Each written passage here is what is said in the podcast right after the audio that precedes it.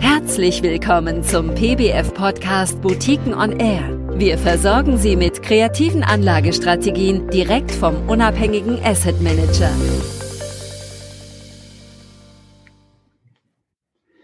Guten Tag, meine Damen und Herren. In dieser Podcast-Folge sind wir direkt mit New York verbunden und das macht auch sehr viel Sinn, denn es geht um Wertpapiere, die aus den USA stammen und für die der amerikanische Markt auch sehr wichtig ist. Zugeschaltet ist mir jetzt äh, Herr Jürgen Nott. Er ist Geschäftsführer der Infinigon GmbH und ausgewiesener Experte für CLOs. Hallo, Herr Nott. Guten Tag, Herr Hoppenhöft.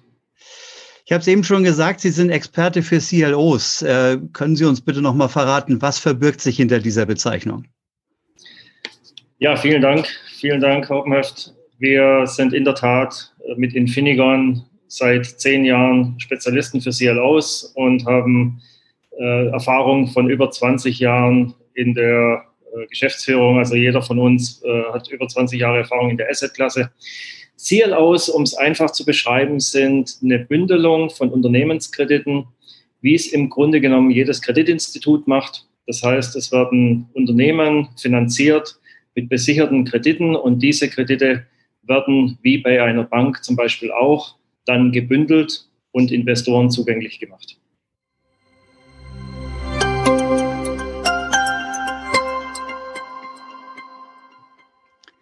Äh, was zeichnet denn diese Wertpapiere aus, beziehungsweise was unterscheidet sie von anderen Fixed-Income-Produkten? Was die Wertpapiere, insbesondere CLOs, auszeichnet, ist, dass sie damit die Möglichkeit haben, in verschiedene Tranchen zu investieren, die unterschiedliche Renditen äh, zeigen.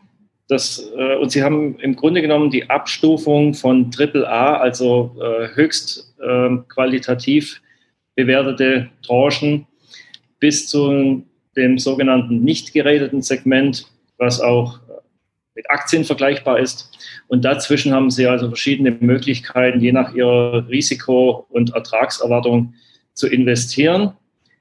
Und äh, CLOs haben die letzten 20 Jahre die Krisen hervorragend überstanden. Das heißt, sie haben hier auch die Möglichkeit, insbesondere im sogenannten Investment-Grade-Bereich, recht äh, attraktiv zu investieren, was die Renditen betrifft und bei, das Ganze bei überschaubarem Risiko.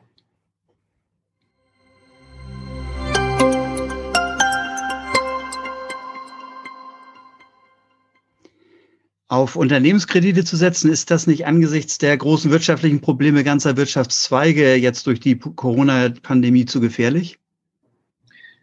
Ich stimme Ihnen da vollkommen zu. Es hängt ganz davon ab, wie und mit welchen Instrumenten Sie in Unternehmenskredite investieren. Wer schon länger in dem Markt aktiv ist, so wie wir, und ich denke jetzt mal an die Jahre 2003, 2004 zurück, da ähm, scheidet sich sozusagen die Spreu vom Weizen. Das heißt, gerade in Krisen wollen Sie in Unternehmenskredite investiert sein, die eben mit werthaltigen Assets besichert sind, dass wenn es mal zu einem Ausfall kommt, dass Sie eben dann auch eine entsprechend hohe Rückholquote haben. Aber wie, wie bei jedem Portfolio ist eben auch Diversifikation entscheidend. Und da haben Sie bei CLOs die Möglichkeit, in Hunderte, sogar Tausende Unternehmen zu investieren was ihnen im klassischen Unternehmensanleihemarkt schlichtweg nicht möglich ist.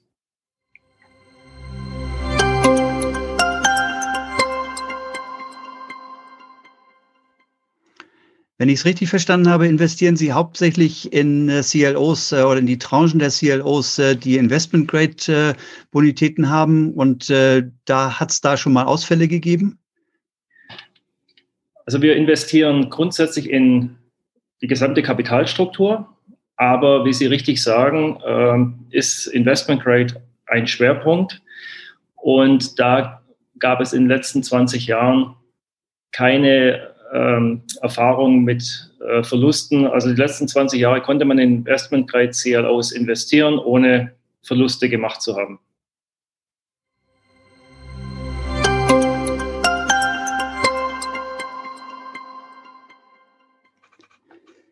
Herr Nott, dann geben Sie uns doch noch mal etwas Details. Was kann man denn aktuell mit äh, Investment-Grade-Tranchen von CLOs für Renditen erwirtschaften?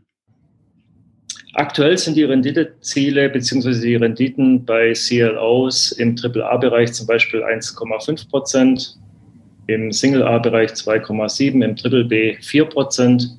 Da sehen Sie schon, dass sich da ein sehr, sehr attraktives Risiko-Return-Profil darstellen lässt. Was das für uns heißt in Fonds, wo wir zum Beispiel 2,5 Prozent als Renditeziel haben, ist das die Zielrendite dann mit dem, mit einem hochqualitativen Rating-Profil darzustellen. Und an den Renditen sehen Sie, dass wir da einen sehr, sehr großen und guten Spielraum dafür haben.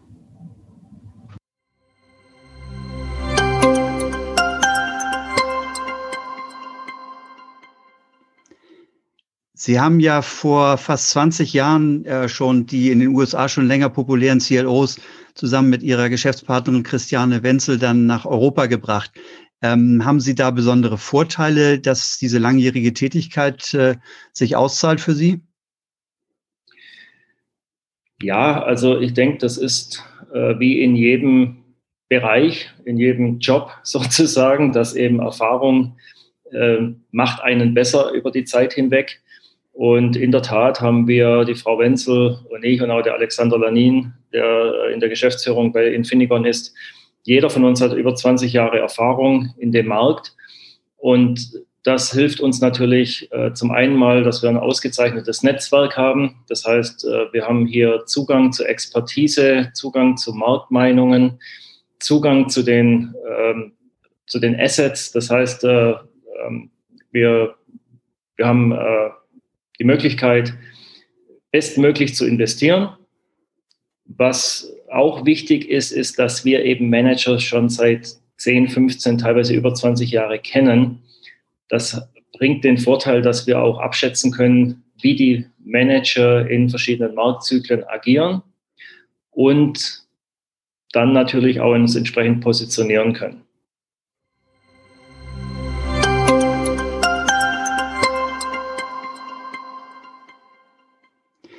Vielleicht ist das im aktuellen Zinsumfeld noch eine eher hypothetische Frage, aber wie reagieren CLOs denn, falls es doch mal einen Zinsanstieg geben sollte? Ja, das ist äh, eine sehr gute Frage. Wir, wir hoffen auf einen Zinsanstieg, auch wenn der im Moment vielleicht nicht, äh, nicht in Sicht ist.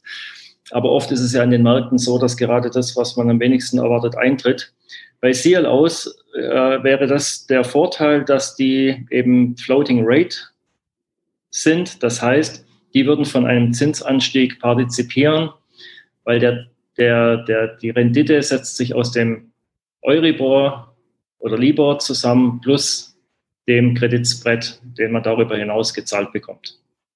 Also es ist eigentlich ein fantastisches Instrument, um sich gegen Zinsänderungsrisiken abzusichern. Prima. Vielen Dank, Herr Nott, für diese kurze Fondporträt. Ich glaube, das hat doch einen sehr guten Einstieg erstmal ermöglicht. Vielen Dank. Vielen Dank, Herr Hauptmöft, für die Gelegenheit, zu unserer Lieblings-Asset-Klasse heute was sagen zu können. Dankeschön. Vielen Dank für Ihr Interesse an den von uns betreuten Boutiquenfonds. Hören Sie gerne wieder rein. Am besten geht das mit einem Abo auf der Podcast-Plattform Ihrer Wahl. Weitere Infos zu Boutiquenfonds finden Sie auf www.boutiquenfonds.de.